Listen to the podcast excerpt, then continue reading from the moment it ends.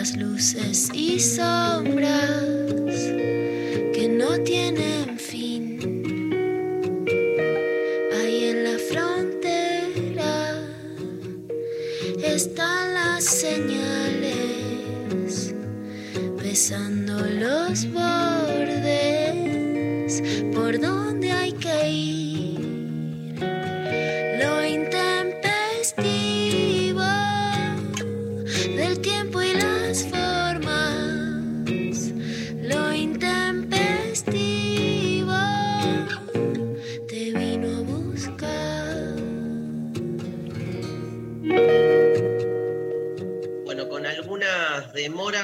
pero finalmente estamos al aire.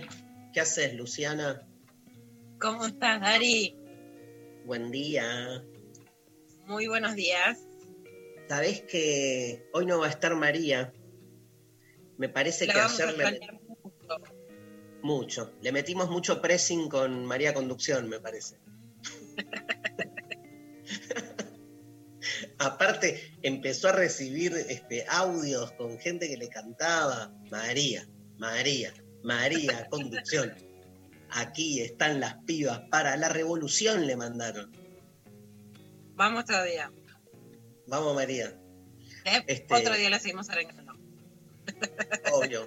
Vos tenés mucha, mucha, muchísima. Yo he leído partes de tu librazo, La Revolución de las Hijas, libro que todavía anda ahí re firme circulando en las librerías y tenés, tenés mucho optimismo, ¿no? En las generaciones de las pibas que, hoy están en, su presente, pero que son el, futuro, ¿no? Eh, tenés mucho optimismo, es verdad, ¿no? Sí, sí, sí. Tengo mucho cariño real, eh, tengo mucha empatía y tengo mucho optimismo. Sí creo que la clase que la clase política en general, ¿no? Hablo de la derecha y hablo de la izquierda, o hablo del progresismo y hablo de, del establishment, intenta como, bueno, intenta ponerles un pie sobre la cabeza, ponerle obstáculos tan fuertes a esto que, que sea tan duro lo que hay que pasar, digo, a través del caso de Ofelia, ¿no? Y con la, Sí. digamos, con, con el nivel de violencia política que sufre Ofelia Fernández, que, que quieren parar un fenómeno que, que políticamente podría ser más fuerte, ¿no? O sea, que podría cambiar las instituciones más fuertes, pero en la subjetividad creo que los cambios que están haciendo las pibas dentro de sus familias, la sororidad con sus madres, el lazo con sus padres, e incluso con tantos conflictos, porque es un proceso lleno de conflictos, ¿no? El de marcarle la cancha, los límites, en los scratches a, a sus pares, es un proceso eh, hiper complejo que tiene mil aristas, que podría haber sido mejor eh, si los adultos hubieran tomado su rol de adultos y no estrolado a las pibas en el lugar de quienes eran las que tenían que poner solas los límites, pero creo que ha sido un proceso hiper superador de las relaciones Ujú. adultas, ¿no? Han logrado mucho más de lo que logramos las adultas y soy muy, muy optimista en relación a las jóvenes. Y a los jóvenes también porque justamente las escuchan.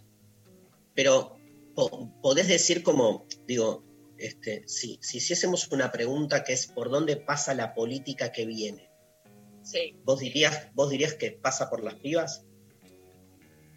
sí, yo creo que pasa por las pibas completamente. Sí creo que, sí creo que, digamos, a ver, creo que el pasa un poco lo que, lo que creo también que hoy está, digamos, pasando a nivel general. Sí es muy importante que no se corra eh, el viejo problema de, la- de las izquierdas, que es que sea más fuerte la interna que el apoyo. Y Típico. eso hoy lo Sí. veo como el gran problema y que y que y creo realmente que la clase política no quiere ese ascenso ese ascenso político de las pibas lo están lo están intentando frenar digamos no hay frena, hay una sí. tensión generacional ahí Yo creo De que ahí to- no. Toda la política tradicional, en general, ahí sí me parece como que se une frente a las nuevas manifestaciones de lo político que, que buscan como romper con esa carcasa. ¿no?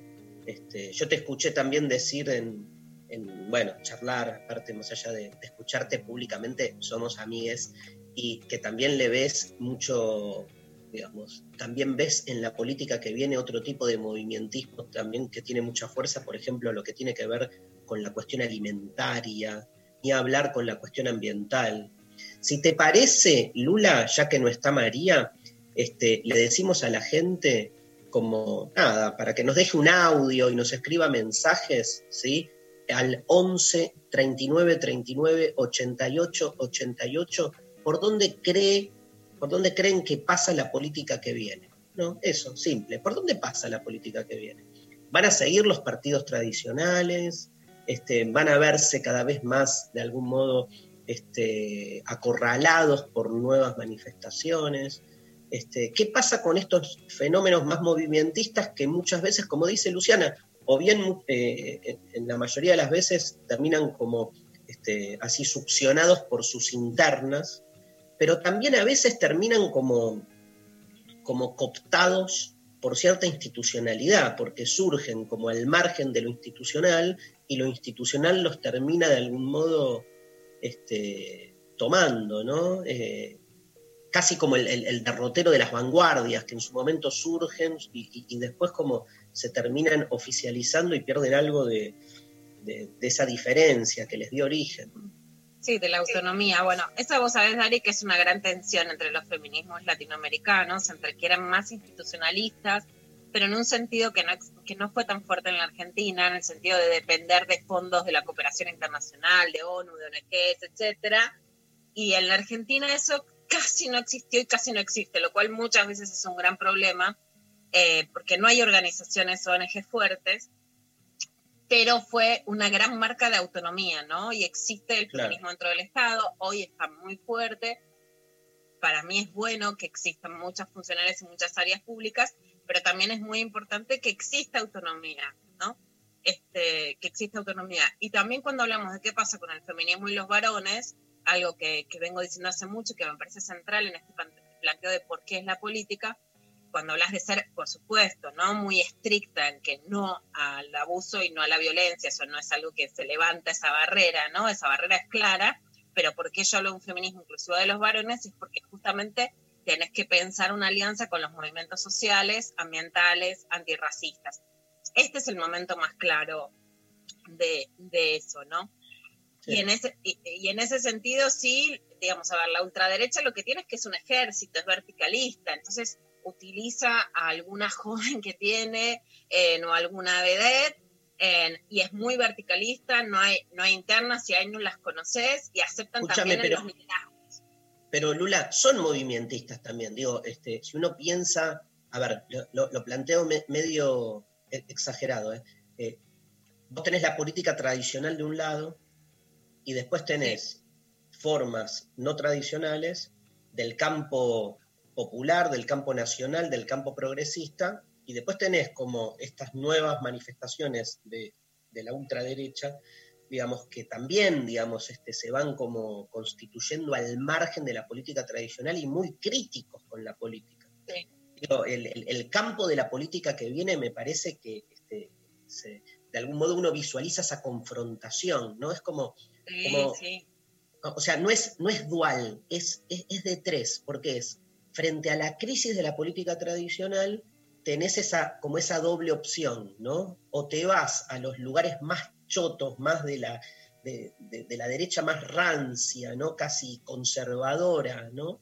Este, pero que no deja de ser crítica al sistema político, al que acusa de corrupto, al, y del otro lado, digamos, los movimentistas más, movimentistas más progresistas que obviamente también, digamos, este, se dan cuenta que, la cosa pasa por otro lado. Y en ambos casos hay alianzas con eh, la política clásica porque sigue siendo la que de algún modo este, maneja hoy los hilos. Está bueno el panorama en ese sentido, cómo se va desplegando. Ya no hay una hegemonía de la política tradicional. No, el gran problema también es, Dari, los límites para manejar los hilos de la política tradicional, ¿no? Me parece que el caso de Vicentín lo termina de explicar en la Argentina. La verdad es que casi los gobiernos hoy no tienen poder de hacer política económica, ¿no? Que era una pregunta que le hacíamos a Julia Estrada y que a mí me preocupa. Más allá de la marcha atrás con la expropiación de Vicentín, más allá de lo que signifique, ¿no? Pero realmente vos, por ejemplo, ves eh, que cualquier cuestionamiento al campo o a las grandes riquezas, que incluso es como el campo perjudica a los pequeños Sí. productores, pero que se interprete de esa manera, bueno, los gobiernos tienen que dar marcha atrás por el nivel de conflicto que eso significa. Eso te, te muestra democracias atadas las manos. A la una reacción popular puede ser. Yo creo que es más parecido a las corporaciones. Cuánto manipulan o no una reacción popular, bueno, forma parte de un estudio, ¿no? Pero de, de muchos estudios que hay que hacer con qué le resuena a la gente, qué le pueden ir a tocar de su propiedad privada, qué, qué sensación de aspiración de clase que en realidad no tienen, les toca cuando algo está tan lejos de, su poder económico y sin embargo sienten que algo se le va a ver afectado, bueno, ¿no? Mm, de empresarios que son muy inescrupulosos y que sin embargo son vistos como, como una aspiración en la Argentina. Bueno, digamos, ¿no? Ayer salió también en una noticia que Bayer va a tener que pagar por los efectos del glifosato 10 mil millones eh, de dólares para reparar y en la Argentina no se cuestiona, pero sí se cuestiona Vicentín. Digo, no es que estás pensando a ver ni siquiera, no sé, más allá de todas las discusiones sobre el glifosato, pero bueno, a ver, ¿y qué hace el campo en relación a esto? No, es cuando el campo lo puede todo, adquiere una inmunidad muy grande. Más allá del campo, sí hay algo que, que se viene hablando, de hecho, en una de las series que, que se pueden ver que es ingobernable con del Castillo, en que empieza apareciendo un culebrón, para mí se termina de ver de una manera que es muy clara, ¿no? Hoy son las grandes corporaciones, ¿y quiénes son? ¿Qué son? ¿No? ¿Qué son esas grandes corporaciones? Ya algunas le podemos poner nombre, otras no. Eh, pero en ese sentido, los movimientos sociales tienen una tensión que no es solo con los gobiernos, sino con esos, con, e- con ese establishment que también es invisible. Creo también, cuando hablamos de la política que viene, hablamos, por ejemplo, de estos movimientos que tienen una fuerte incidencia en la transformación de la vida cotidiana, por ejemplo, el veganismo, ¿no? Digo, por tomar un ejemplo, ¿no? Que todavía, todavía cuesta en la esfera pública llamarlos movimientos políticos, cuando en realidad justamente no hay lugar donde más se esté planteando lo político que en ese tipo de prácticas, porque lo que buscan es desarticular formas de poder instituidas donde se normaliza en nuestro cotidiano, ¿no? Este, y me parece fundamental como este, rescatarlos, visualizarlos. Por eso la pregunta al 11 39 39 88 88 o en las redes, en Instagram, este, en Twitter, es por dónde pasa la política que viene. Eh, que también te quería decir, Lula, que en estos tiempos de cuarentena, yo después de, de, de estos meses estoy cada vez como más convencido de algo que, que, que, te lo quiero conversar así, como que me parece como que cuando uno ve, sobre todo después de Vicentín y todo eso, cuando uno ve las transformaciones posibles desde el punto de vista de, de lo social, o sea, en términos de funcionamiento social, eh, yo soy pesimista, o sea, eh, me cuesta ver que salgamos de acá digamos, mejores en términos de la política tradicional, por eso, en términos de, de, cómo se rearticula el orden social. Ahora, soy muy optimista a nivel de las transformaciones existenciales que se provocan en la singularidad.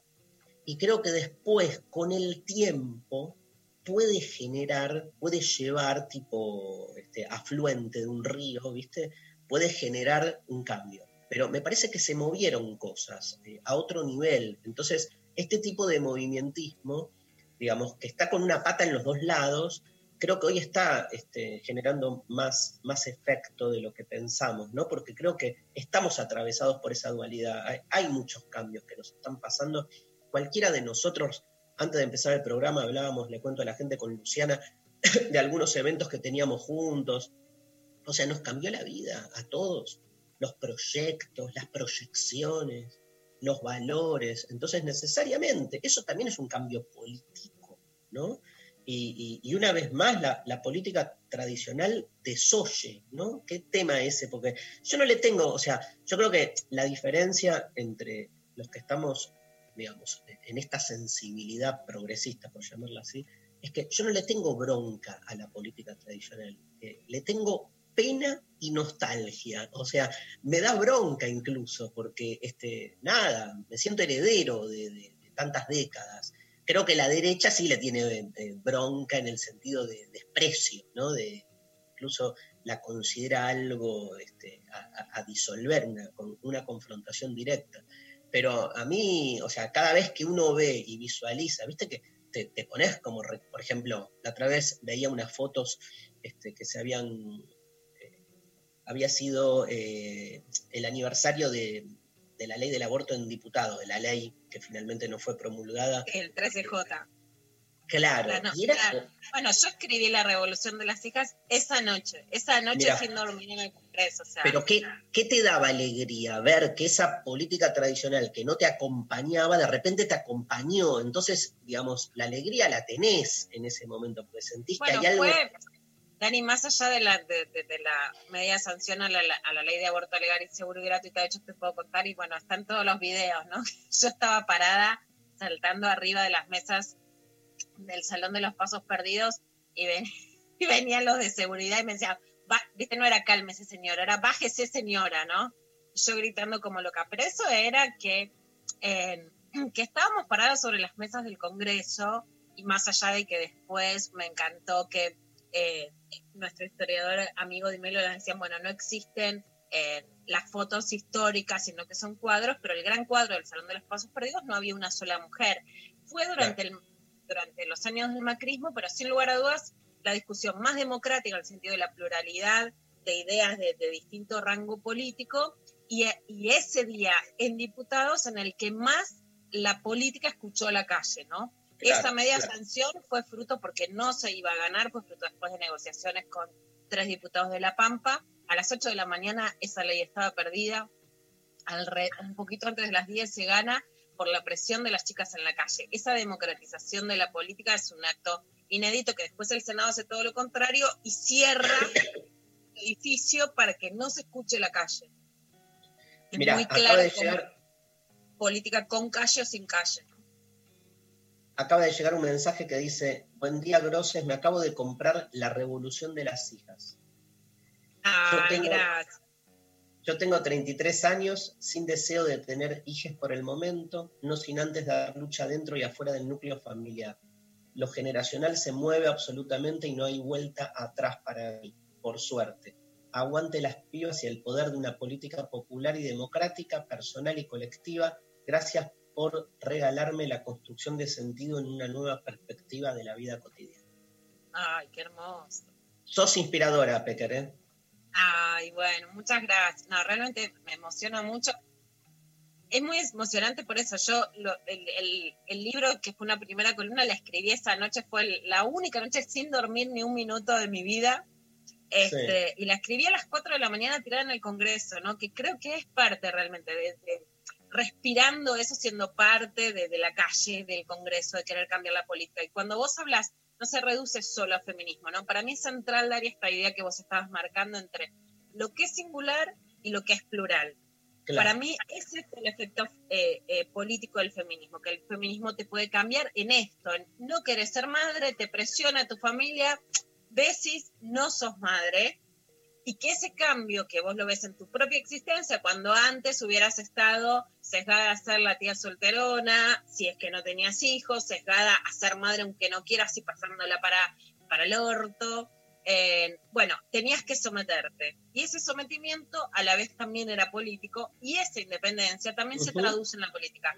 Más allá de las, de las decisiones que tome cada cual, eh, cuando decís, eh, yo no quiero consumir animales que se producen en este tipo de, mercado alimentario, yo creo que también existe en una ruptura entre no solamente tu forma de alimentarte, sino con un mercado alimentario que de hecho produjo directamente eh, esta pandemia. Y como venimos diciendo, las distintas pandemias que son todas zoonóticas que pasan de animales a humanos por el corte de la biodiversidad, por el la venta de, del tráfico ilegal de animales, por, em, por, la, por la pérdida de biodiversidad, ¿no? Es muy claro el origen, es muy claro el peligro Pero ahí, ahí yendo un poco a la pregunta que le estamos haciendo a los oyentes, que compartan este, sus apreciaciones, acá veo en Twitter ya, este, Work777, medio este, eh, completando lo que vos venías diciendo antes. Habla de esto, ¿no? Es basado en intereses y pesa el interés de quien tiene más dinero, porque no importa quién ponga las leyes, sino quién tiene el dinero, digamos, que es este, donde un poco este, la, pregunta es cómo, en todo caso, confrontar con el poder real, por decir así. Y me parece que este, en este ejemplo que, que dabas vos, digamos, se ve, ¿no? Por un lado, la conformación del poder en la este, economía de la alimentación, pero que después llega a la puerta de la casa donde uno, no, sé si está bien lo que digo, eh, pero digo, con muy poco la está militando, porque en la decisión de no comer un producto y alimentarte de otra manera, que es algo que está todavía al alcance de la mano eso. Ya estás pegando un, estás generando una transformación. Ya sé que los grandes revolucionarios de los 70 me quieren ahorcar con la, porque es como el gran debate, ¿viste? De revolución o reforma, pero acá te diría esta idea de que si la revolución no es colectiva y total, entonces... Este, pero yo creo, y, lejos del New Age, ¿eh? porque está en las antípodas eh, lo que estamos diciendo, en esos pequeños gestos que creo que con la pandemia barra cuarentena empezamos a visualizar, que hay pequeños movimientos que podemos hacer en los núcleos chicos que este, son una forma de militancia. Posta, ¿eh? Este, eh, de hecho, por ejemplo, toda la cuestión del uso del lenguaje inclusivo, acabo de hacer una entrevista para, para otra radio este, sobre el tema, eh, me parece que es parte de esto. Digo, cuando hablamos de la política que viene, puede pasar por esos lugares, ¿no? Este, no pensar únicamente grandes transformaciones que después no bajan, ¿no? Este, sino cómo hay pequeños movimientos que pueden ir como eh, produciendo anomalías al disciplinamiento.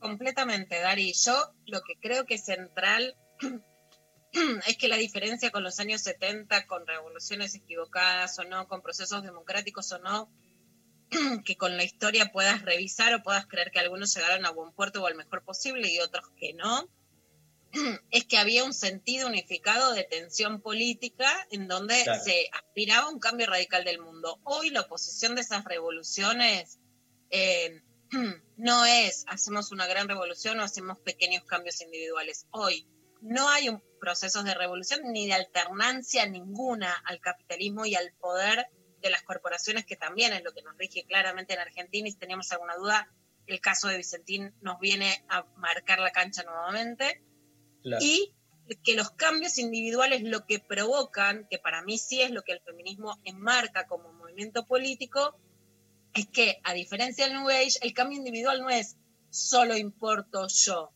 no es un cambio individualista, es un cambio, como vos marcabas esta palabra, singular para poder aportar un proceso colectivo. Y lo que despiertan es un enorme deseo de cambio. Por eso para mí el feminismo es tan combatido pero pasa con la alimentación, pasa con el veganismo, pasa con el ambientalismo, y ahí sí me parece que hay un cable que, que conecta el deseo de transformación, que cuando vos lo haces en lo personal, seguís queriendo cambiar en lo colectivo. Me encanta, Lula. Bueno, este, vamos a escuchar un tema.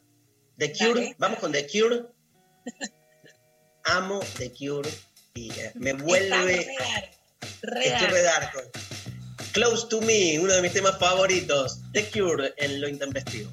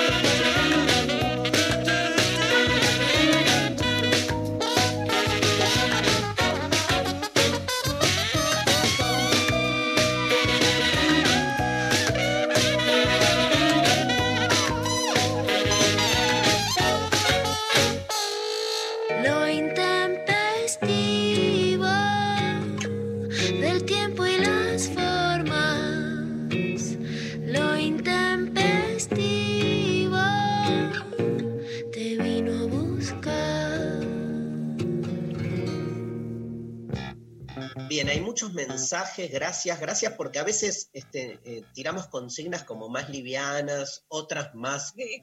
pesadas. Igual, con todo lo que estamos diciendo, hablar, por ejemplo, las boludeces que hablamos sobre este, lo sexual y lo vincular, es re político. O sea, no es que es liviano en el sentido eh, despolitizado, o sea, es tan político o más que esta pregunta, le diría, que la que hicimos hoy, pero tiene como una forma, si querés, una narrativa más, más este, llevadera.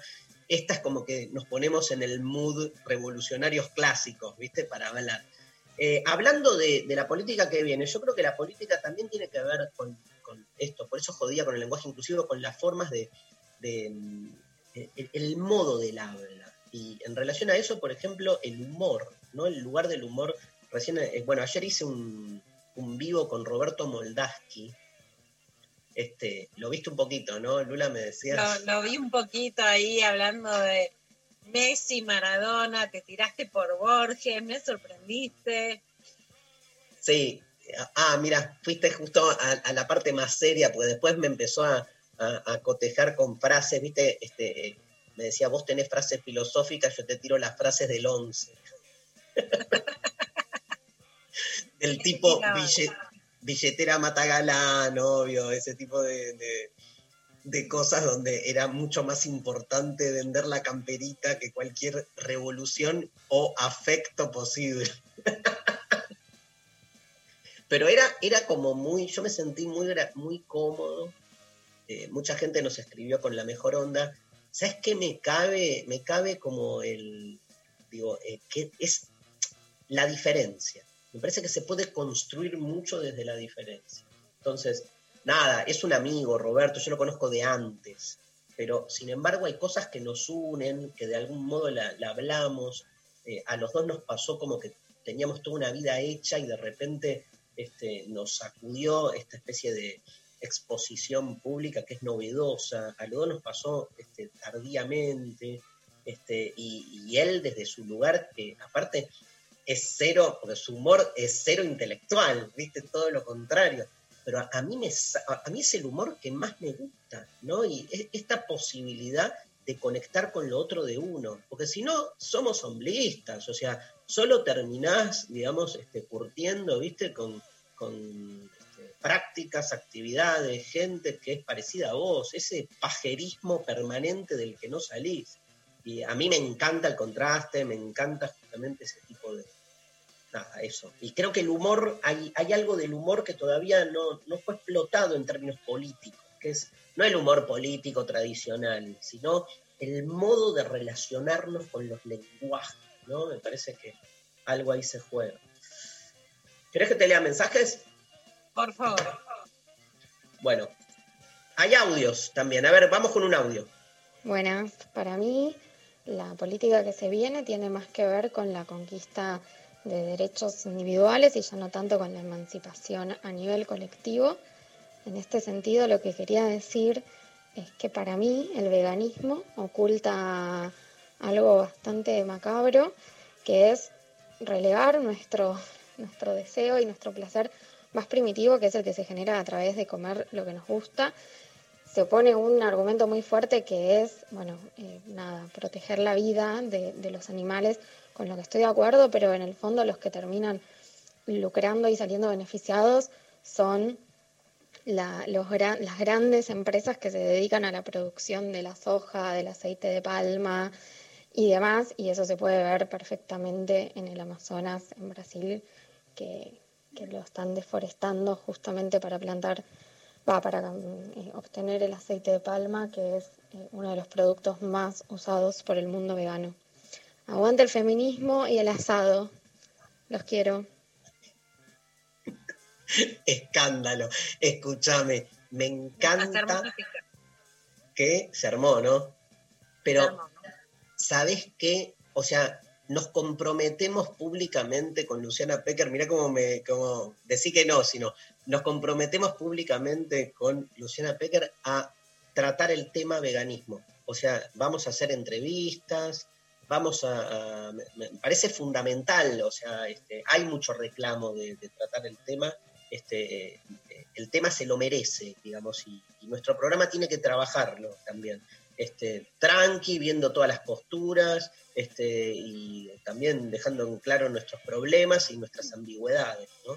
Carne para todos y leche para todos.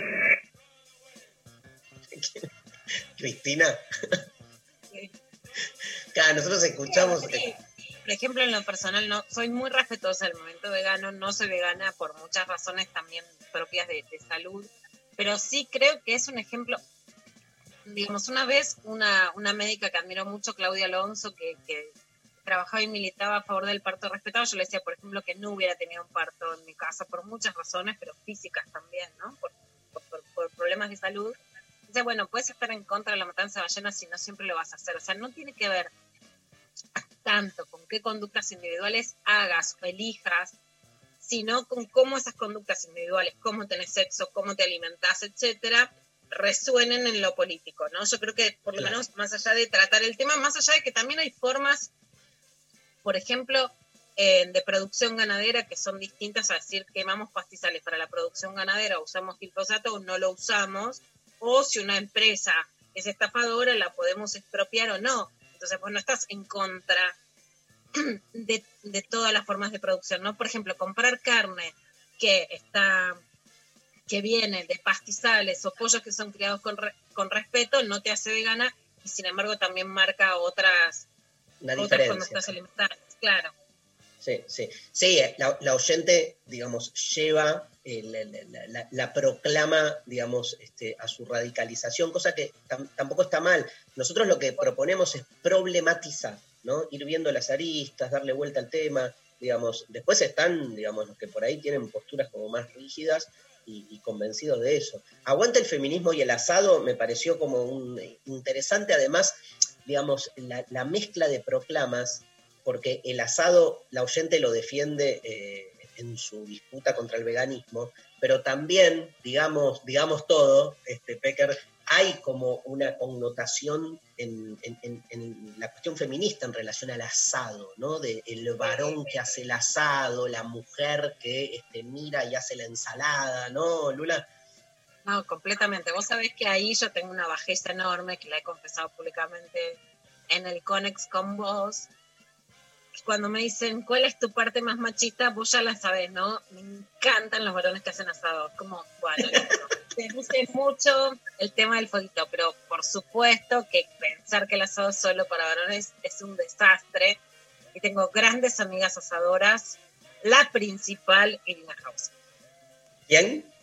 Tina Hauser es una gran Ah, mira, ah, me habías dicho, sí.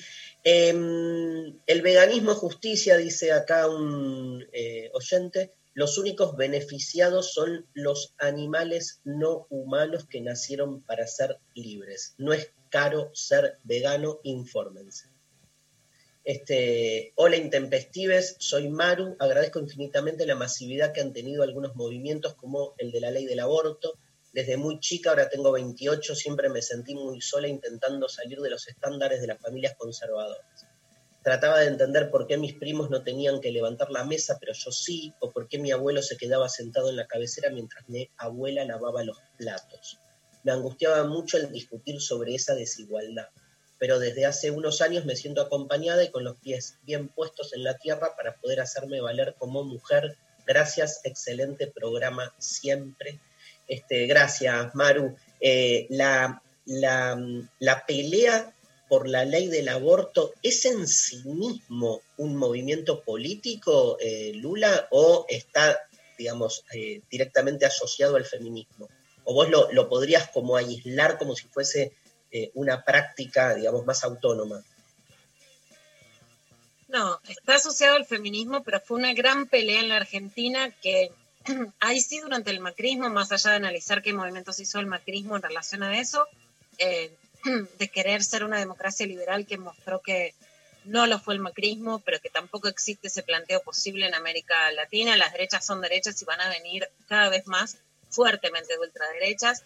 Eh, sí fue un, momen, un momento y un movimiento emancipatorio que después de Ni Una Menos fue el gran pico en la Argentina y que generó un cambio radical. Y el lugar que le dan los movimientos antiderechos te muestra que sí es, está directamente relacionado con la idea de autonomía política y de despertar político, ¿no? Porque esto que dice el oyente es exactamente, ¿no? O sea, cuando vos sabés que tus primos se quedaban con el culo en la silla y vos lo tenías que levantar por ser mujer, hay algo que arde. Y ese que arde, levantás también el culo de la silla vos en lo político. Y hoy lo que quiere Claro. la política es que te quedes con el culo en la silla. Entonces está directamente relacionado el despertar del feminismo con el despertar político.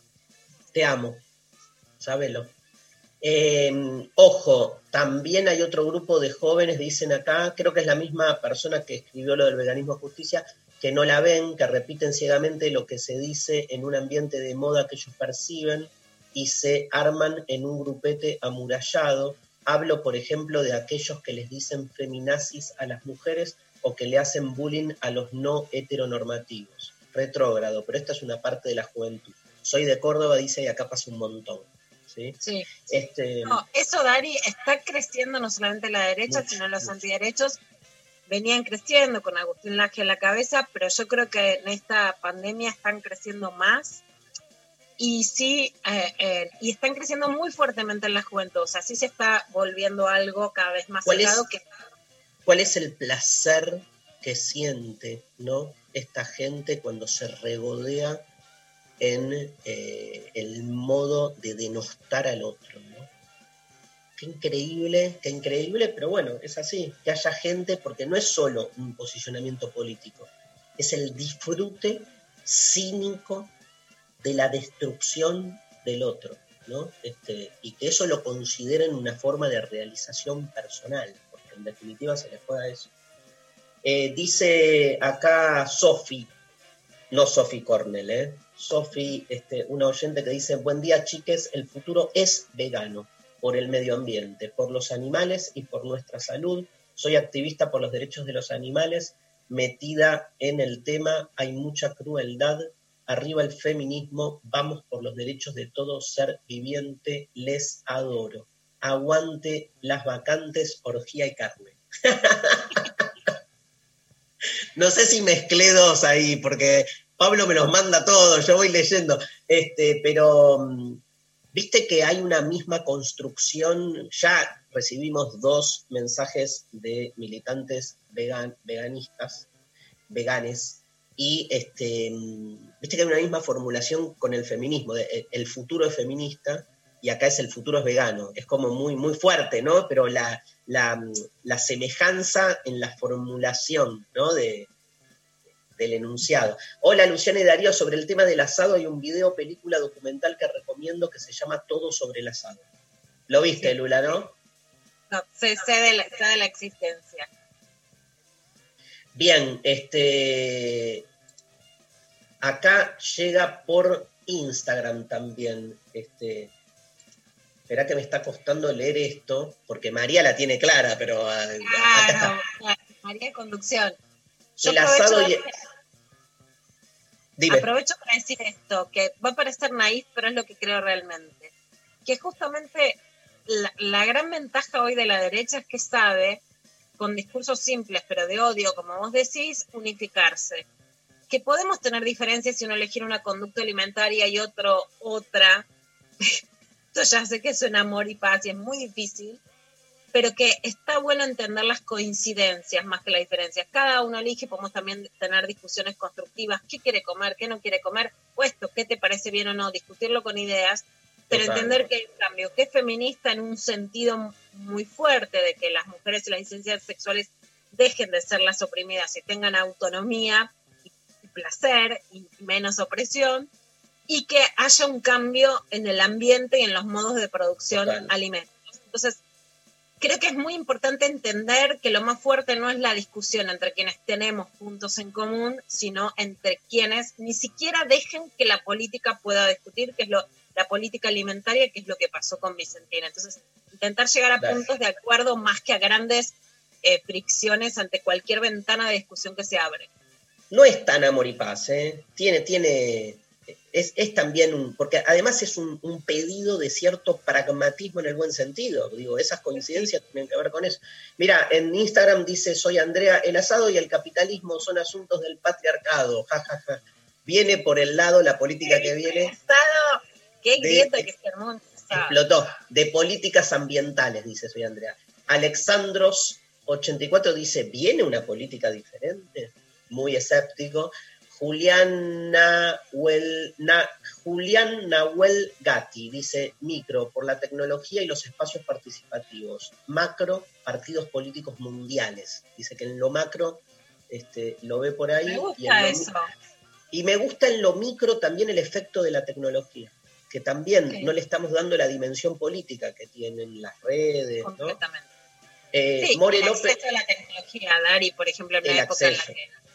Que, en la total. que no, no se puede estudiar los pibes o conectarnos o trabajar sin tecnología. More López dice, ojalá sea por la humanización, la salud es otro ámbito donde está creciendo, ¿no? Y, y más lo vemos obviamente ahora. Acá dice, llegó al WhatsApp, hola, soy Mica, yo formo parte de una grupa que hacemos asada feminista. Somos Wow. mujeres que nos juntamos alrededor del fuego, yo aso para mis amis y mi parrilla es inclusiva para veganas, vegetarianas, carnívoras, también celíacas y, y de todas las religiones. Me encanta eso. Ese, Besos intempestivos desde la diferencia y la inclusión sí se construye. Totalmente. Invita, Mica. Peguito.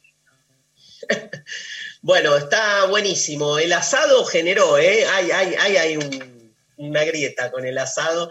Este, nos vamos a escuchar una canción y ¿cómo venimos con clavo de noticias, este, Lula? ¿Hay mucho? Fuerte. Estamos todo el día. Ayer. Estamos a full. Bueno, vamos, ¿te parece eh, que vamos? ¿Con qué vamos? Mirá qué lindos temas, todos me gustan, todos me gustan, pero me quedo con Sol Pereira. Vamos a darle este espacio a la amiga Sol Pereira. Fotos.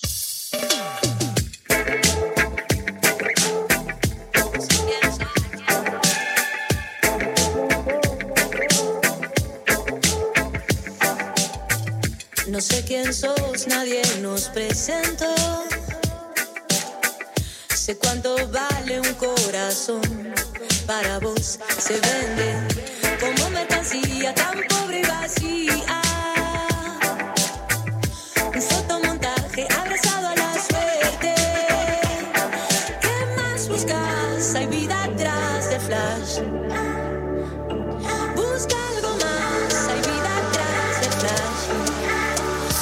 Yo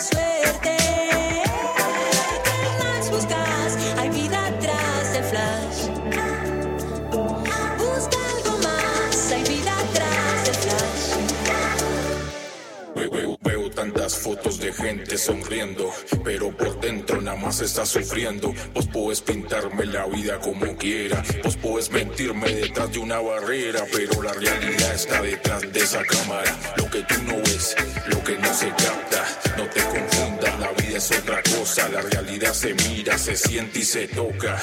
Deja esa frase con tus disfraces, yo sé que hay algo más detrás de ese montaje. buscas? Hay vida atrás del flash.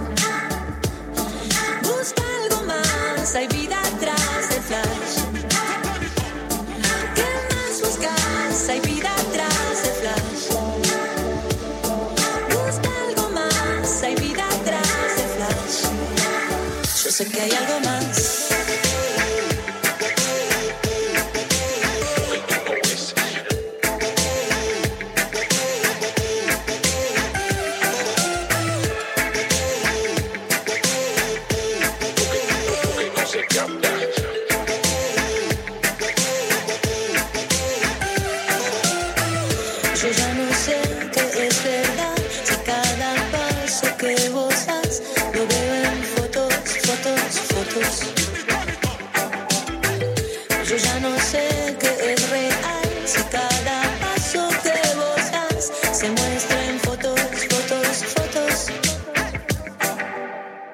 11 a 13. Lo intempestivo. Nacional Rock.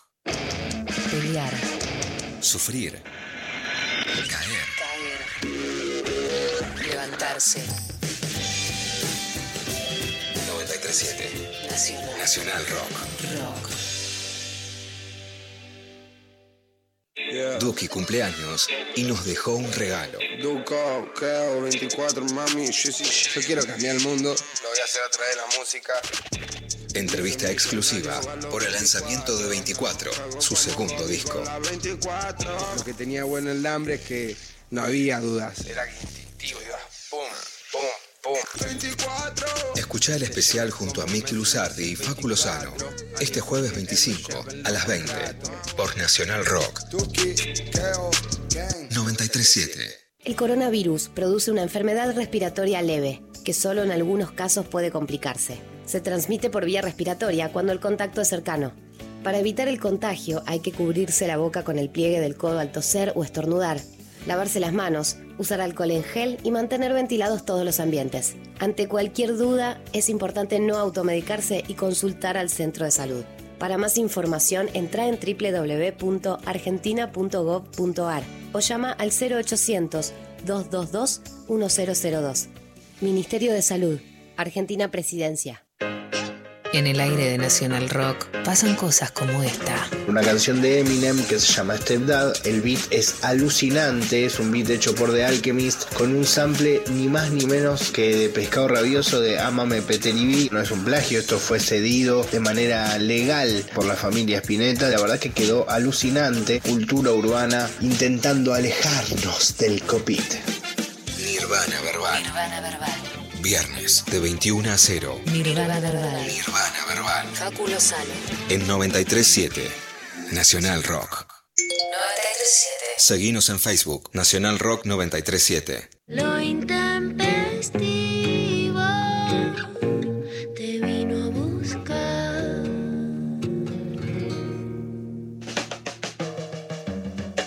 Bueno, seguimos en el aire y vamos a ir con clavada de, clavada de noticias sin visto en este momento. Bueno, primero vamos a contar un poquito las, eh, las noticias. Sí, es muy impactante pensar en lo que está pasando en América Latina.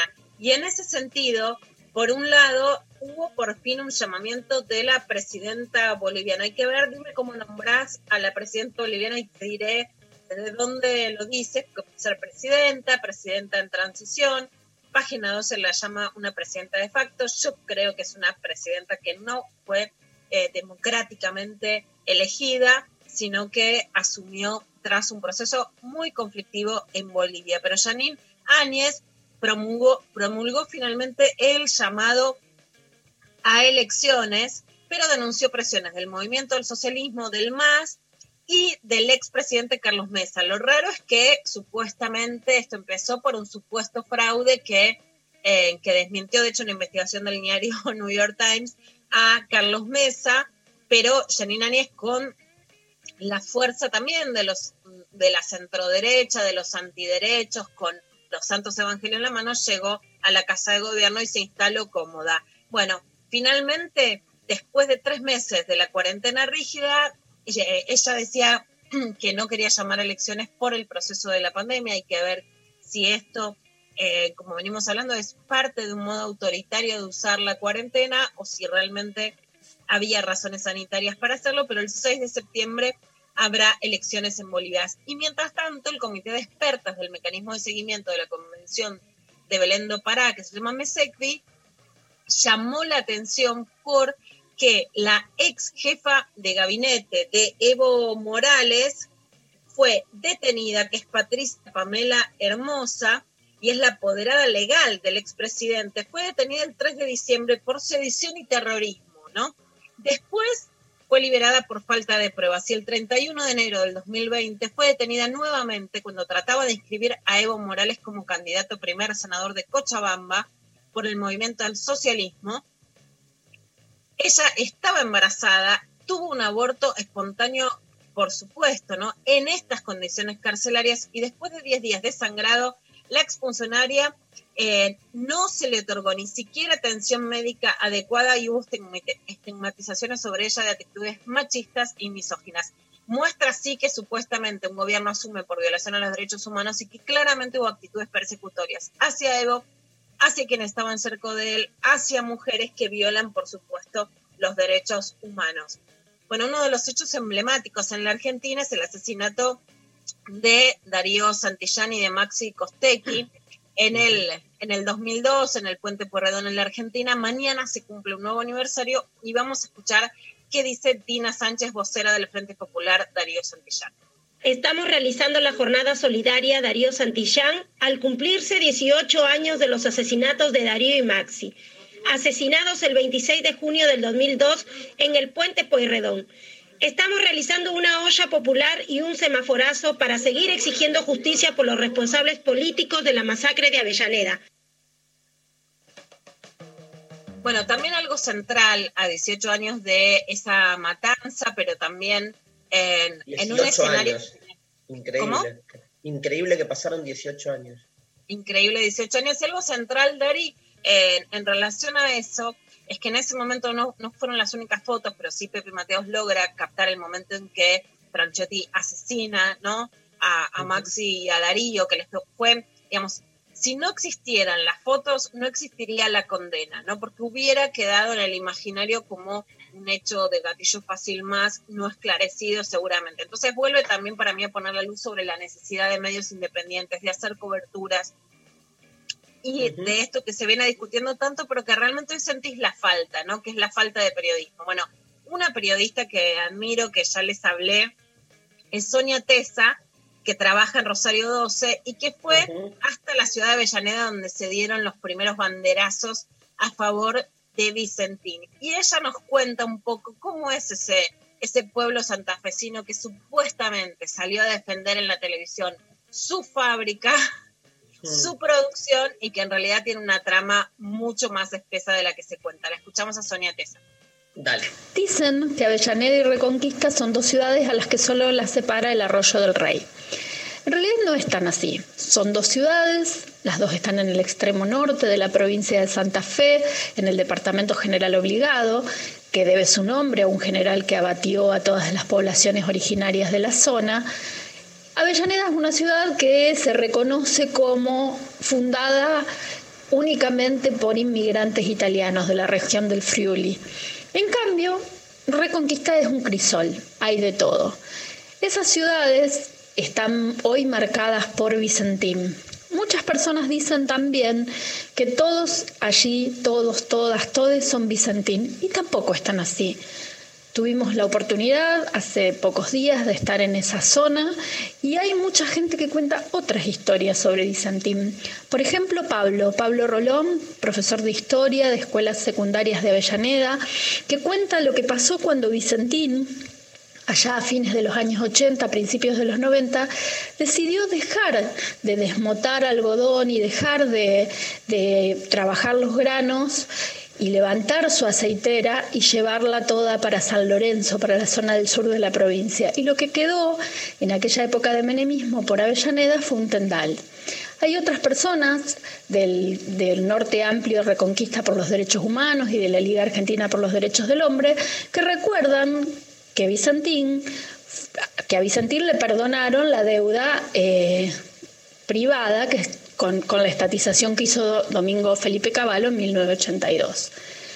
Hay también obreros que trabajaban en Vicentín y, entre, y en noviembre de 1976 fueron secuestrados. Hay incluso un par que fueron secuestrados adentro de la fábrica de Vicentín.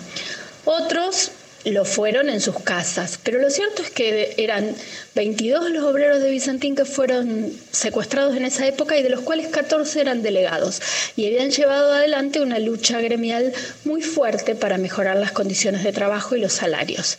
Todas esas cosas pasan en Avellaneda y en Reconquista, aunque todos los focos de la televisión estén solamente en un grupo de personas que gritan y dicen todos somos Vicentín.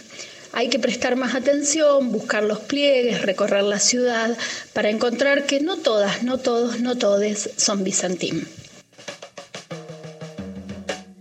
Ah, no le conocía la voz a Sonia, aparte, este, pero qué claridad y, una vez más, ¿no? Eh, la, la, necesidad de que haya otro periodismo, ¿no? Eh, otro tema que también eh, nos atraviesa permanentemente en lo que hacemos, Lula. Completamente, Dari. Parecía una discusión vieja, de hecho, sobre qué pasa con la televisión y la televisión volvió a ocupar un lugar central en la pandemia, más Bien. reaccionaria que nunca, ¿no? Entonces, esa necesidad de periodismo se hace sentir. Bueno, vayamos a un periodismo que nos gusta, es el de Futurock. Juan Morín, pero entrevistó a Alfredo Rubinstein, el ex ministro, no, el ex secretario de Salud, Alfredo Rubinstein, durante el macrismo, que dijo esto. Mira, si hubiera estado yo, las cosas hubieran estado bien. Si querés un escenario contrafáctico, si hubiera estado yo, probablemente hubieran estado mejor. ¿Hubieras podido administrar la pandemia con una secretaría? ¿Y por qué no? Ahora, suponete que es una cuestión más burocrática y simbólica que otra cosa. Si vos tenés el presupuesto y las herramientas políticas y el conocimiento científico para poder hacerlo, ¿por qué no? Bueno, es, es eh, bueno, mucho, hay que decir mucho, pero digamos, eh, es cierto, no, no es cierto. Lo que digo es, la diferencia entre secretaría y ministerio no es solo presupuestaria, ¿no? Digo, porque si no, este, vemos solo como eh, una parte, que es que claramente un ministerio se supone que tiene más presupuesto que una secretaría, pero en definitiva la distribución presupuestaria eh, va por otro lado, no solo por una cuestión formal. ¿no? Lo que sí está claro es que de por sí el alcance simbólico que tiene ni hablar, la cuestión de la salud en términos públicos, al haber sido rebajada, a mí me preocupó más lo que sucedió en el macrismo, no tanto que sea secretaría o ministerio, sino la rebaja de la salud de ministerio, ¿entendés? Como el, el hecho de que se haya decidido que la desciende, la gracias por poner palabras, este, Lula, este, siempre a mis baches. Pero es, es eso, la dejerarquización, me parece, eso fue el gran problema que a mí más me este, genera eh, este, conmoción, ¿no? Porque ahí hay una actitud de querer mostrar simbólicamente que eh, la salud pública no implicaba la importancia que tenía. Mira, Dari, yo creo que este es uno de los audios que va a quedar para la historia. En principio, en el principio de la pandemia, cuando salen todos los diarios con la misma tapa, etcétera, no parecía que podría haber quienes firmen no infectadura, una militancia anticuarentena o el nivel de discursos que se estuvo manejando en estos días, y que el macrismo se lo veía más colaborando, pero además por un mea culpa muy claro al de jerarquizar las políticas sanitarias frente a una pandemia que además no es se adivinó no, sino que se sabe que podía venir y que pueden venir otras, que es central para Ujú. seguir pensando lo que pasa. Que el macrismo pase de ese silencio no más respetuoso a decir Sí. yo lo hubiera hecho mejor, bueno, primero que te muestra otra fase política, un nivel de ego también muy importante en Rubinstein, un nivel de narcisismo por- porchi, ¿no? Decir, conmigo las cosas hubieran estado mejor. Después, yo creo, Dari, que es muy grave que un gobierno que saca un ministerio de salud diga que hubiera enfrentado mejor la pandemia. No es una cuestión burocrática un ministerio. Eh, por hoy en Brasil hay un enorme problema porque pasaron tres ministros de salud y Brasil hoy está en una crisis democrática muy fuerte por muchas razones. En Chile también tuvo que renunciar el ministro de Salud pidiendo perdón por las políticas sanitarias porque primero creían que manejaban la pandemia y después no y pidieron perdón por ese manejo.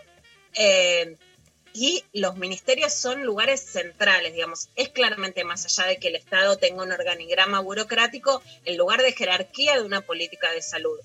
No, no puede estar dejerarquizado. Por otro lado, muy claramente dependía del Ministerio de Desarrollo Social, más allá de lo importante que es, hoy el Ministerio ocupa el lugar central de repartir alimentos. Bueno, vos no ponés curitas, tenés que evitar una pandemia, ¿no? No es lo mismo.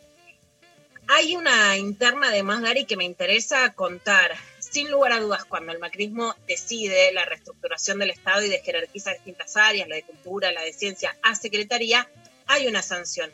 La sanción a Rubinstein vino por dos cosas, además, ¿no? Que no es solo al Ministerio de Salud, sino a la sanción. Vino después de la discusión y del fracaso de la ley de aborto legal, Rubinstein lo había apoyado y fue parte de cobrarle esa interna a Rubinstein Claro. sin lugar a dudas parte por el fracaso de la ley del aborto legal en el sentido que vos no podrías haber aprobado el aborto legal y después decir que sacaste el Ministerio de salud.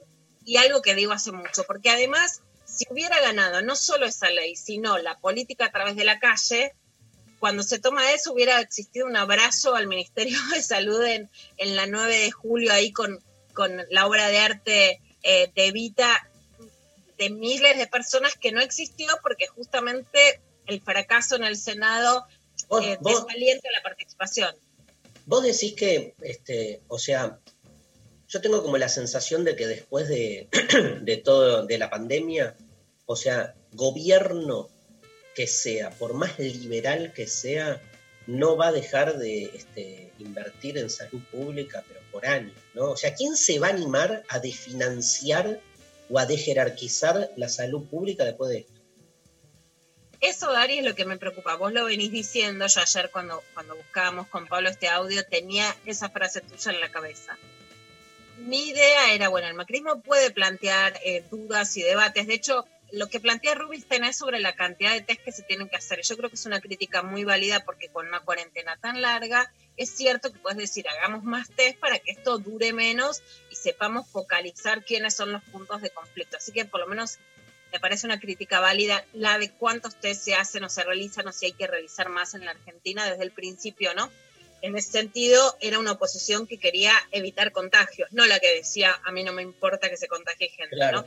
Pero lo que parecía un núcleo de coincidencias, que es, hay que invertir más en salud pública. Cuando vos defendés que no había ministerio, sí retrocedes, Dari, porque de hecho no hubo, hubo faltantes de vacunas durante la gestión macrista, hubo faltantes de elementos muy básicos de salud. No es lo mismo presupuestariamente ni Pero vos, vos. ¿Vos qué pensás, por ejemplo, hay elecciones 2023? ¿Qué, qué, qué, qué postula el macrismo en las elecciones para la salud? No creo que vuelva, por ejemplo, a dejerarquizar el Ministerio de Salud, pero creo que si hoy se defiende que se dejerarquizó, sí podría haber bajado el presupuesto. Eso es lo que creo, que sobre un núcleo de coincidencias con el que empezamos en la pandemia, hoy retrocedemos. Lo último que la verdad sí quiero contar también es que parte, además de jerarquizar a Adolfo Rubinstein, fue que había denuncias, de, denuncias o carpetazos de, de corrupción o de licitaciones dentro de lo que era el Ministerio de Salud, por lo cual lo desjerarquizaban, pero sin dejar de dejarlo en el cargo, que él lo defendió, entonces en el momento decís, bueno, se queda en la Secretaría de Salud, ok, para terminar un mandato, pero que hoy ya haga apología de que eso es lo mismo, sí es muy peligroso, ¿no? De que no se Sí. marque lo peligroso, más allá de que él pueda tener igual la posibilidad de criticar, por ejemplo, qué se hace con los test, pero hacer apología de que era lo mismo sí pone en riesgo las políticas sanitarias si cambia el gobierno, ¿no? Y bueno, vamos a escuchar un- que Esto te iba a preguntar, hay, hay un audio de, de Ginés, ¿no? Sobre... Hay un audio de Ginés González García, el actual ministro, en pica con Adolfo Rubinstein, el ex secretario de Salud.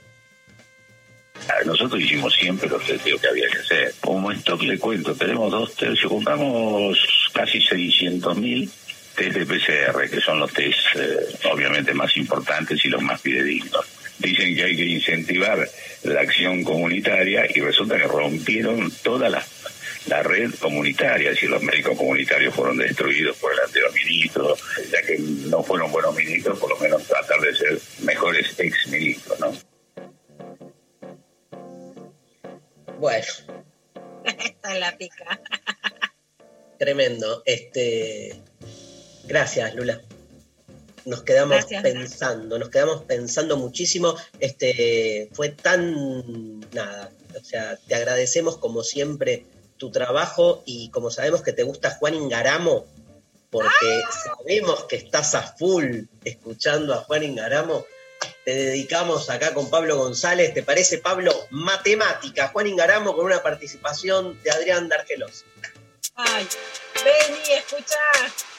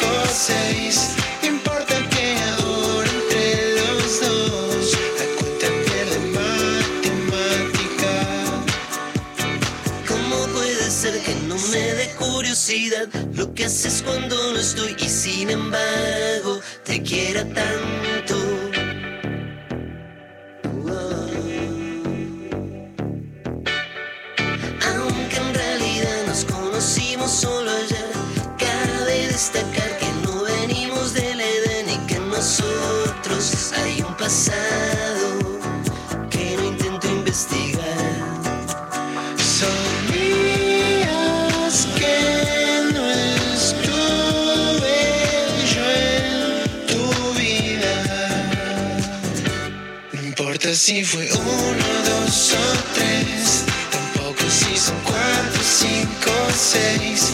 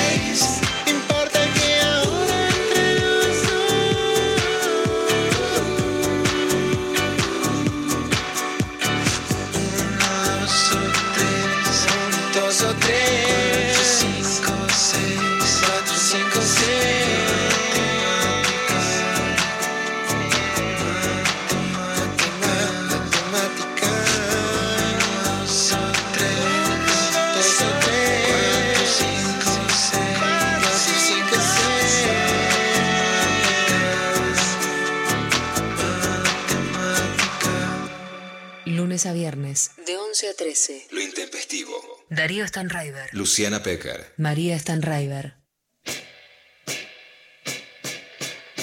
Bien, seguimos al aire. Hay muchísimos mensajes. ¿Cuál es, cómo pensamos la política que viene? Escuchamos un audio. Buenos días, lo intempestivo. Creo que la revolución más hermosa empieza de adentro hacia afuera. En mi caso, soy Isabel, tengo 30 años y poder hablar con mis padres de 70 sobre el aborto legal, sobre la igualdad de género, y me emociona decir que, he logrado que mi padre acepte y se abra a otras opciones y escucharlo decir que me apoya en todo y tuvimos una situación familiar de, de que un pariente haya echado a otro por su condición sexual y mi padre le haya abierto las puertas de mi casa y del corazón diciéndole que era un hijo y que a un hijo se lo acompaña en todos los procesos. Sinceramente me emociono y bueno, agradecerle a ustedes porque en mi vida han sido fundamentales. Les amo. Ay, Lula. Yo, vos me conocés, yo ya estoy llorando. Lo personal es político, ¿no? creo que, que no te- que el- de hecho cuando le puse el título a la nota, al libro, La revolución de las hijas, algunas dicen, bueno, es generacional, no es solo generacional. Yo creo que hay un cambio subjetivo muy fuerte de las hijas que pudieron hablar con, con los padres y mirar cómo trasciende el tema del aborto, ¿no? Se pudo dar la discusión en la mesa, ¿no? Las pibas, también las jóvenes, ¿no? En este caso, pudrieron la mesa y también hay un cambio subjetivo en los varones, que no es objetivo en el sentido de que no hay cambios cuantitativos en la Argentina, después vamos a hablar, ¿no? De tiempos, por ejemplo, del cuidado, etcétera. Pero hay un cambio subjetivo que es que tu hija te importa, hay un cambio amoroso, es una revolución Mm. del amor, aunque pueda sonar gaga, que es que eso importe. Y eso hace que cuando un pibe, ¿no? Podemos dilucidar, salga del closet en alguno de los sentidos de las identidades de género, que no sabemos cuál, ni es importante eso, alguien puede abrir la puerta en vez de cerrarla. No, eso es una revolución. Genia. ¿Otro audio? Buenos días Darío, Luciana. Quería responder a la consigna porque la verdad lo que me eh, lo que me preocupa, lo que me produce temor no es tanto la política tradicional, sino la nueva política tradicional que a veces pareciera ser en el debate mucho más agresiva que la anterior, eh, sobre todo como una especie de reinvención de la política tradicional, que siempre va a estar, pero que eh, la veo como muy activa y bueno, en constante crecimiento, entonces es lo que me produce temor. Disculpen el sonido que estaba bañándome y nada, les mando un saludo. No sé si me pone nerviosa, que derroche agua, que se bañe, que hagan, es sexy que se meta en la ducha, no me decido. Genio. Este, pero bueno, esto vos de alguna manera algo también decías antes, Lula, eh, ligándolo más al tema de las internas que hay en, en las nuevas, en los nuevos movimientos. Pero bueno, sí es cierto, ¿no? Acá el joven pone el acento ahí, ¿no? O sea, eh, de alguna manera, cuando uno visualiza que muchas de las modalidades que criticamos de la vieja política clásica se reproducen en la nueva política. este, sobre todo lo que tiene que ver con la negación del otro, con, con formas de violencia, digamos, este, eh, con formas de violencia, y no lo digo desde la indignación moral, digo, analicemos este, eh, eh, los, casos que haya que analizar, este, las formas, digamos, este, que van tomando, digo, desde un lugar, si querés, más de cómo uno espera de lo nuevo que se corra de lo viejo, de algún modo, ¿no? Y eso, es- eso impacta, entonces uno deposita como cierta confianza y de repente te das cuenta como que, que, como, como que hay algo en esa matriz que te chupa, ¿no? Yo me acuerdo una vez que este, leía todo un, un tema sobre, todo un texto sobre la cuestión del poder, ¿no? Y, y como esta idea de cómo luchar contra el poder. Luchás contra el poder desde un contrapoder.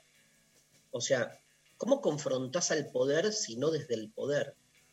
Y entonces la pregunta que uno se hace es, ¿no gana al final de cuentas siempre el poder?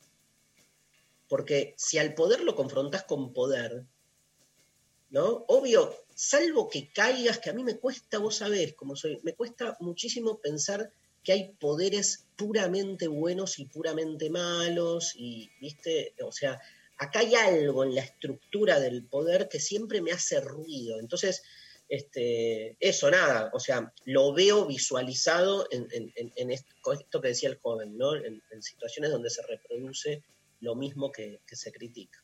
¿Hay otro audio? ¿O Lula, ¿querés decir algo o no? Bueno, a mí me parte la cabeza y me partió cuando la pude ver en el, en el Conex, eh, tu obra, por supuesto, con Lucrecia Pintos, pero sobre salir de la caverna, es, es un planteo que, que explicas, bueno, de dónde vienen esos cuestionamientos, pero la idea de si salimos de la caverna o entramos y, y la idea de cómo explicas a Foucault y el poder, para mí es central para pensar el hoy, ¿no? Fue una obra tuya que me partió la cabeza para pensar esta dicotomía. Te amo. Vamos al, al, al audio, perdón. ¿Cómo andan, Intes? Eh, la política que viene, por lo que se ve, eh, creo que tiene más que ver con, con resultados y con cuestiones fácticas y reales que con libros y, y- y teorías y cosas más profundas. Por lo que vemos en los niños que hacen política hoy, como por ejemplo Greta. Total. Este, Bueno, Eh, Greta ¿cómo? Thunberg, ¿no? Que es, por supuesto, la, la ambientalista, eh, tuvo COVID-19 ahora, había viajado en barco hacia Nueva York para no usar el avión. Eh, yo creo que forma parte de una re- revolución de las hijas, cuestionada también por su edad, minimizada, burlada, eh, por sus decisiones personales, decirle a la abuela que no use determinadas servilletas y que use otras, pero yo creo que es un ejemplo de cómo la política pasa, por esos pequeños actos que ya no son tomados como una conducta individual, eh, que se queda en lo individual, sino que quiere pelear por algo colectivo. Eh, por Facebook nos escribe Baltasar Cruz. Claro, tengo que leer yo los mensajes para leer los de Facebook, porque en general acá el, staff Centennial discrimina a Facebook. Baltasar Cruz dice, eh, el acto revolucionario más simple y más concreto es el consumo responsable en todas sus dimensiones. Hacernos cargo del mayor poder que el capitalismo nos provee. Empezar por un emisme ser consumidores conscientes, vencer nuestra pulsión ignorante y destructiva. Gracias, Baltasar. Melisa Mejía dice también por Facebook, por dónde pasa la política que viene, ¿no? Dice a las mujeres, negros, indios, trans, compañeros LGBTQ, eh, animales, nos han tratado siempre igual, nos matan, nos humillan y mucho más. Por eso vamos de la mano. El feminismo es eso, es antirracista, antiespecista, inclusivo y diverso. Después en Twitter parece que hay un hashtag que dice Pecker Inspiradora. Pecker Inspiradora, dice. Eh, y Marco Ferensky dice, creo que tratar de abarcar grandes revoluciones terminamos cayendo a mitad de camino. Se trata de que cada uno pueda cambiar para normalizar las generaciones que vienen sin ser extremistas. Perfecto. Después, al WhatsApp. Buenos días, dice acá Richard, vegetariano por elección, estudiando el futuro inmediato. No hay otra salida en temas sustentabilidad.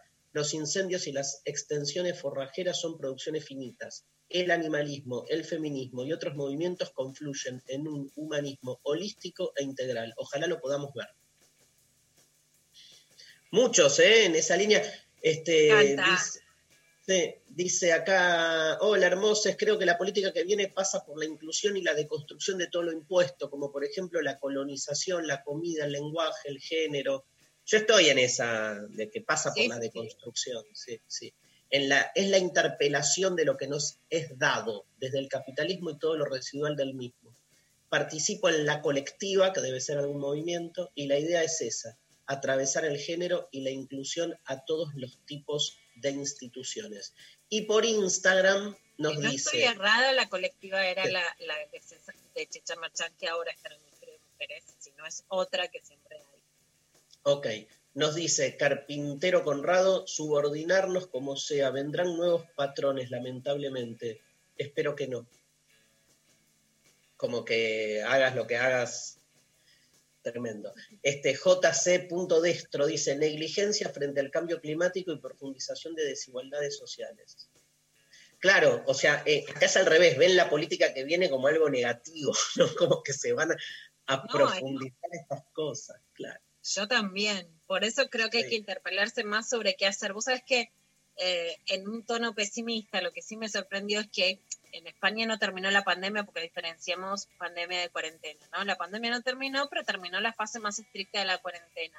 Yo era muy optimista en relación a que, bueno, que iba a surgir un movimiento social más fuerte. El feminismo lo primero que hizo fue dividirse y pelearse a muerte por distintos temas que podríamos traer es para no abrir una nueva grieta ahora. Pero justamente yo creo, no que esas discusiones sean banales o no importen o no, o no impliquen o no impacten en la vida de las personas, ¿no? Distintas discusiones. Pero creo que el camino de la discusión a los niveles que se está llevando es el camino errado, ¿no? Abrís. Twitter el hashtag que yo veo es, por ejemplo, apoyo a Babi Echecopar. Y en ese sentido vos ves una estructura muy verticalista de apoyo a voces muy radicalizadas para la derecha. En los feminismos y en las diversidades sexuales y en las diversidades de movimientos sociales ves una interna cada vez más cruel puertas para adentro. Hay diferencias, hay, hay debates, hay, que sean ricos, que sean plurales, pero la crueldad puertas para adentro lo único que va a hacer es que la derecha vaya por un camino verticalista. Hoy está ganando. Eh, nos vamos a la pausa escuchando a los Eruca Sativa. Le mando un gran abrazo a Gabriel Pedernera, que siempre me manda mensajes hermosos. Eh, y se viene género y desconfección, ¿no, Lula? Vamos todavía. Vamos todavía, Eruca Sativa, el genio de la nada.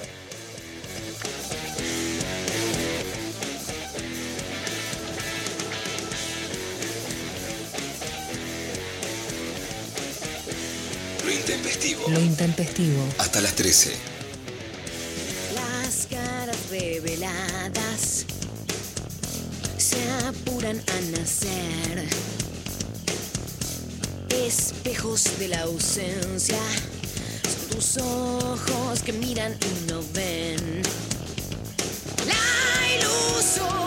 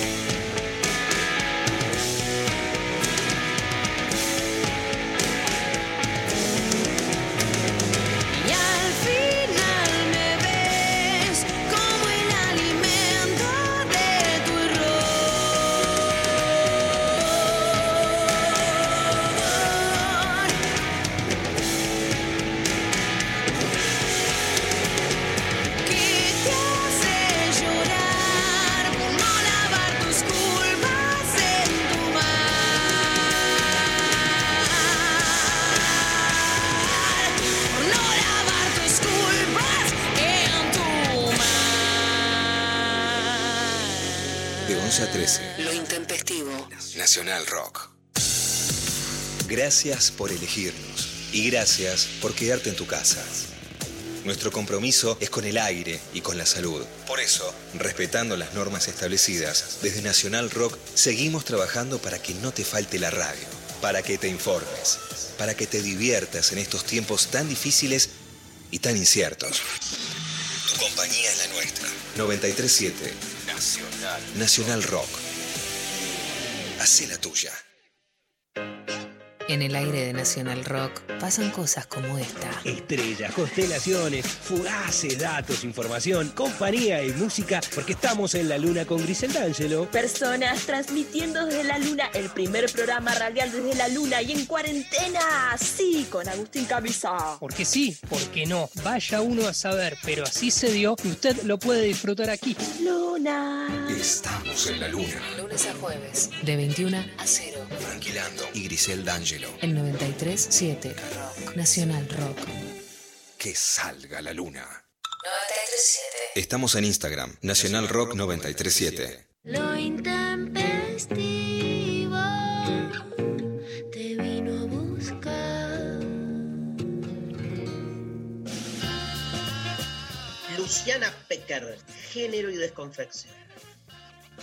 Género y de confección, Dari, venimos hablando mucho, escribiendo también sobre las tareas de cuidado en la cuarentena que están estalladas y que han reforzado el rol de cuidadoras, especialmente de las mujeres, con menos tiempo para descansar, para informarse y con esta recarga de cuidados que estalla. Bueno, hay una noticia que hoy adelanta la periodista, siempre se las recomiendo, Mariana Carvajal, en página 12, que se espera, por un lado, el anuncio oficial. Puede ser hoy en conferencia de prensa, puede ser, puede no serlo, puede ser más adelante.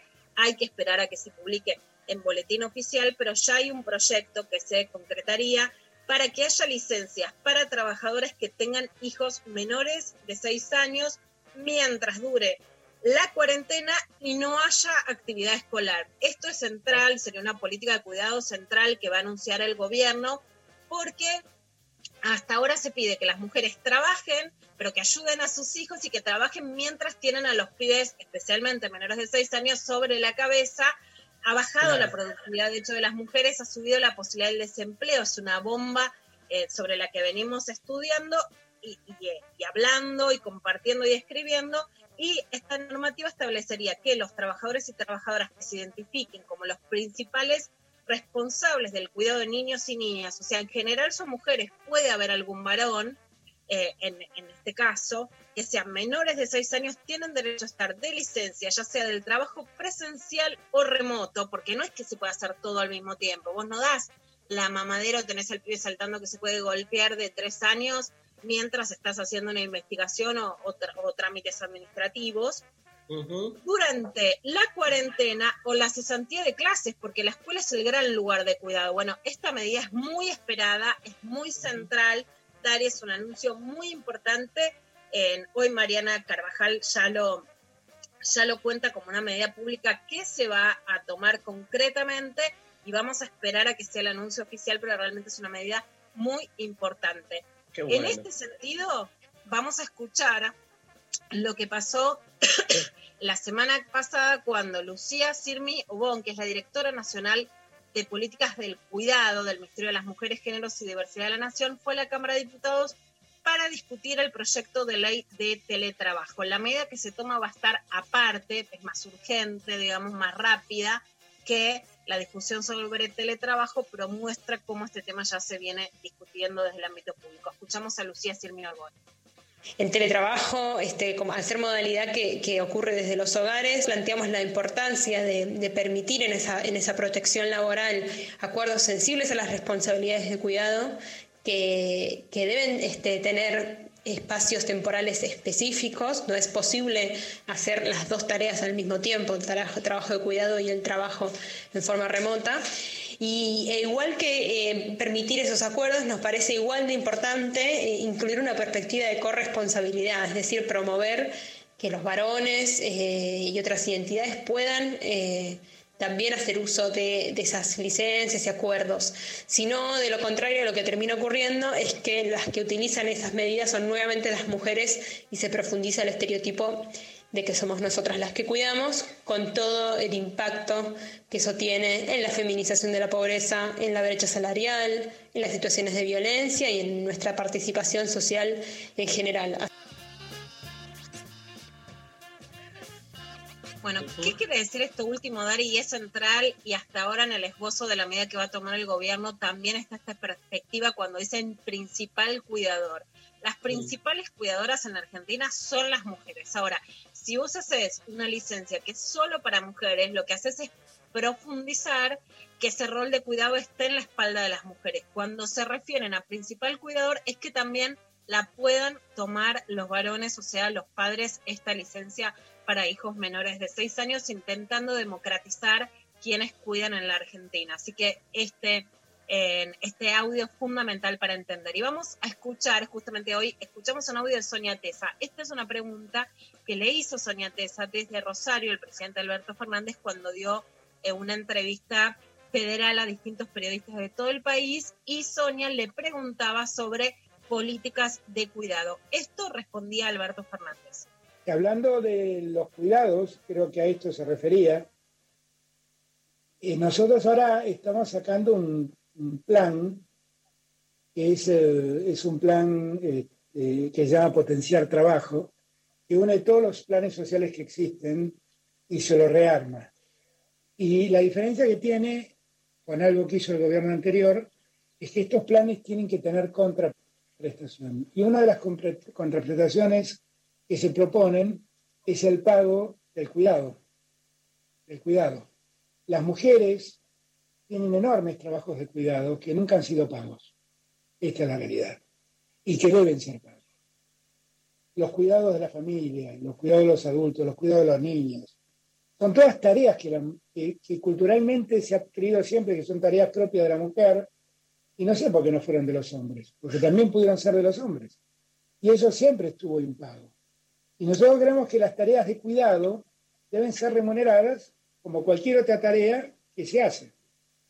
Y, y así a ese camino vamos. En, este plan que se llama Potenciar Trabajo, el trabajo de cuidado tiene un rol central. Por lo tanto, la, las mujeres o los hombres que se dediquen a cuidar a otras personas en la niñez o en la madurez de otra persona, eh, nosotros creemos que ese trabajo debe ser pago. Y por eso así lo estamos promoviendo. Bueno, Dari, con, con, vos que hablamos tanto del amor, hay una frase que es central, la que la voy a mostrar, si quieren, nuestra super Sofi puede sacar una foto, que es, no es amor, es cuidado, que ha sido el gran lema de la economía feminista para mostrar que los trabajos remunerados no son amor. Uh -huh. Siempre me gusta meter un palito. Te voy a decir que para mí sí es amor también, ¿no? Porque vos fíjate cómo cuando hablamos de amor hablamos de política y cuando claro. hablamos de política hablamos de amor y discutimos claro. los conceptos centrales del amor y qué es dar o qué no es dar, si recibís o no algo a cambio. Bueno, yo creo que que sea amor no quita que sea trabajo, ¿no? Entonces, claro. el trabajo tiene que ser remunerado y además del plan de licencias del que te estoy hablando, Alberto, adelanta otro plan que justamente ahí en ese sentido sí haría una contraprestación por los trabajos de cuidado, entonces se parece en algo o toma los conceptos del sistema público de cuidados de Uruguay.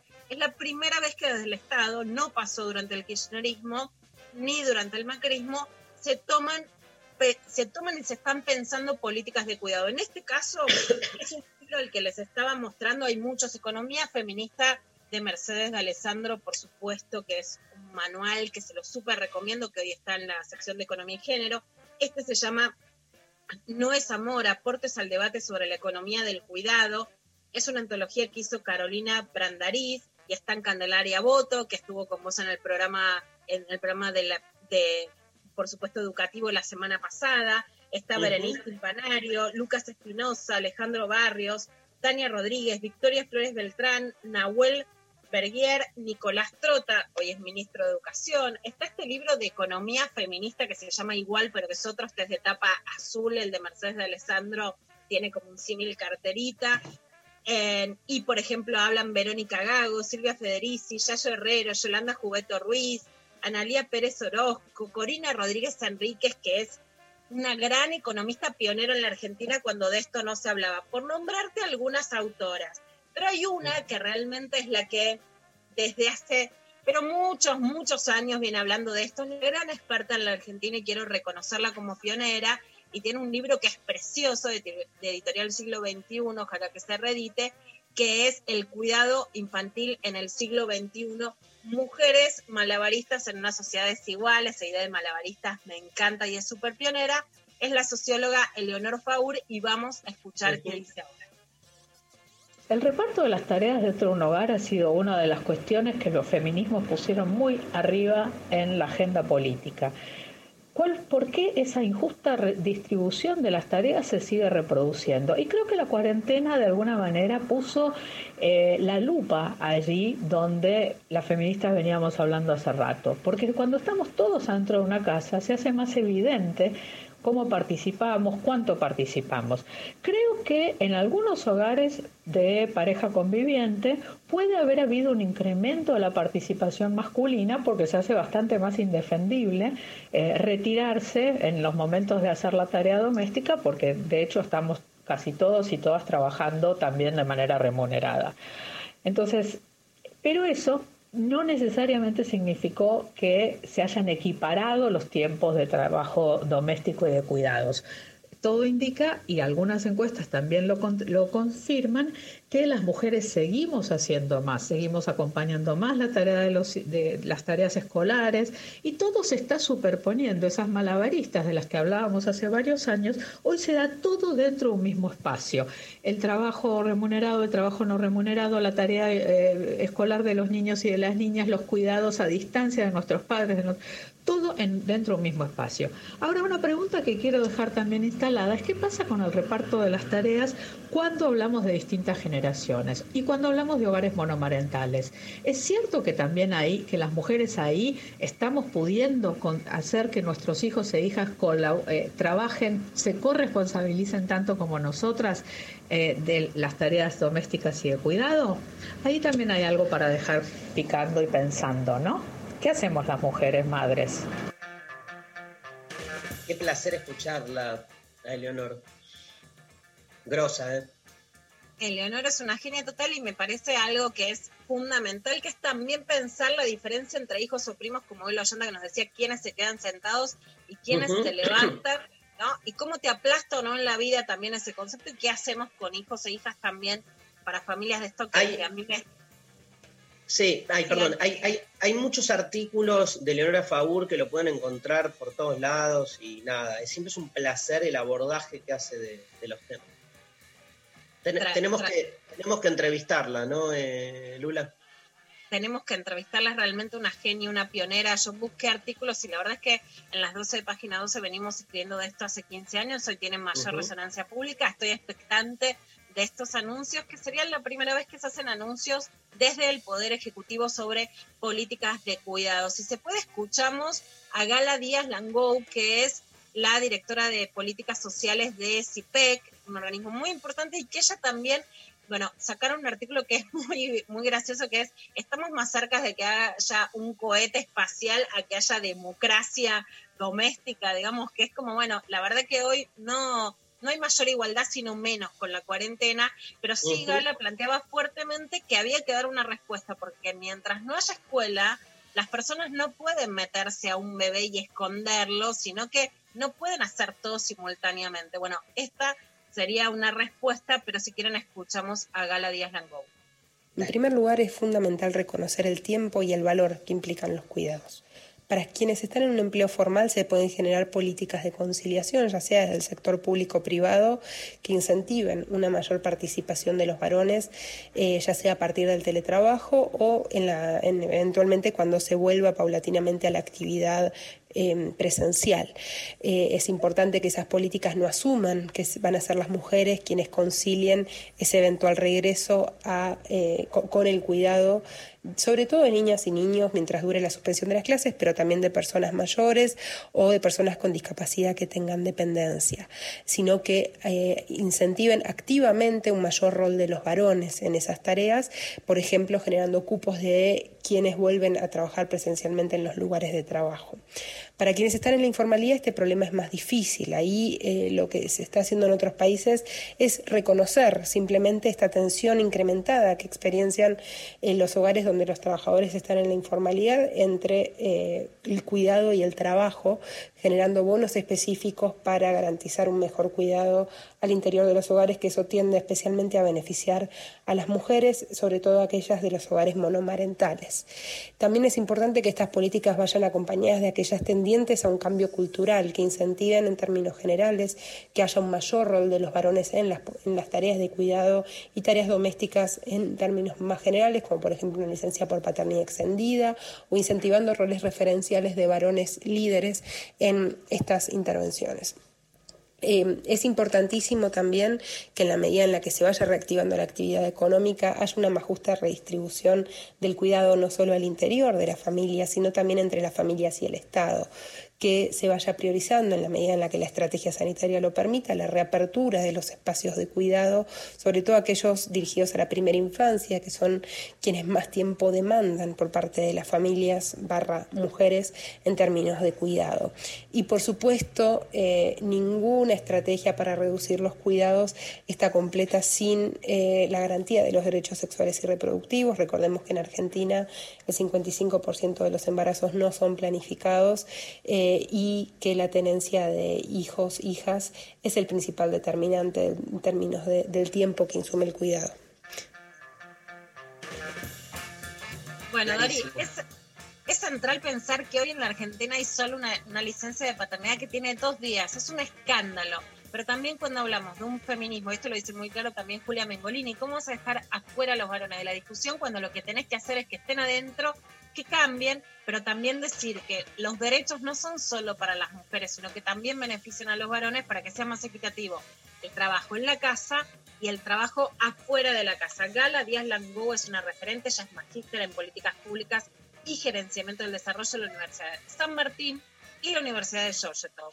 Y vamos a escuchar por último a Daniel Jones, que es politólogo, es investigador, es docente y escribió un libro, un un artículo en Anfibia, escribió otros libros sobre sexualidad adolescente que son súper interesantes, es experto también en, en religión, pero Daniel escribió un libro sobre el Día del Padre y sobre estas paternidades que aparecieron en la cuarentena, que yo digo son el papa urperio, como el pauperio. ¿Por qué? Que conocemos las mujeres. Porque es la primera vez para muchos tipos que están 90 días seguidos con sus hijos, que es algo que solo pasan las mujeres con la licencia por maternidad. Entonces es un fenómeno con la paternidad full life. ¿Eh? No llegamos con el audio, es la una, Lula. la una, no llegamos, no vamos a quedar con la gana, lo adelantamos y lo pasamos la semana que viene. Lo pasamos la semana que viene porque justo ya son las 13 horas, este, Perfecto. pero buenísimo, mira, nos queda Pero así te como la... este, al Papa Urperio, chupate esta mandarina. Me encanta. Che, qué lindo, qué placer hacer el programa hoy. Se nos fue el programa, se nos fue el tiempo. Gracias, Luciana Pecker. Un beso grande a María Standriver, que se mejore. Este, Lali Rombolá, Sofi Cornell, Pablo González, el equipo de siempre de Lo Intempestivo. eh, operó técnicamente eh, hoy Matías, Ulises, Ulises, Matías, Matías Arreceigor, ¿no? Matías, ahí está. Y nos vamos con virus. Hay que salir del agujero interior. Hay que salir del agujero interior.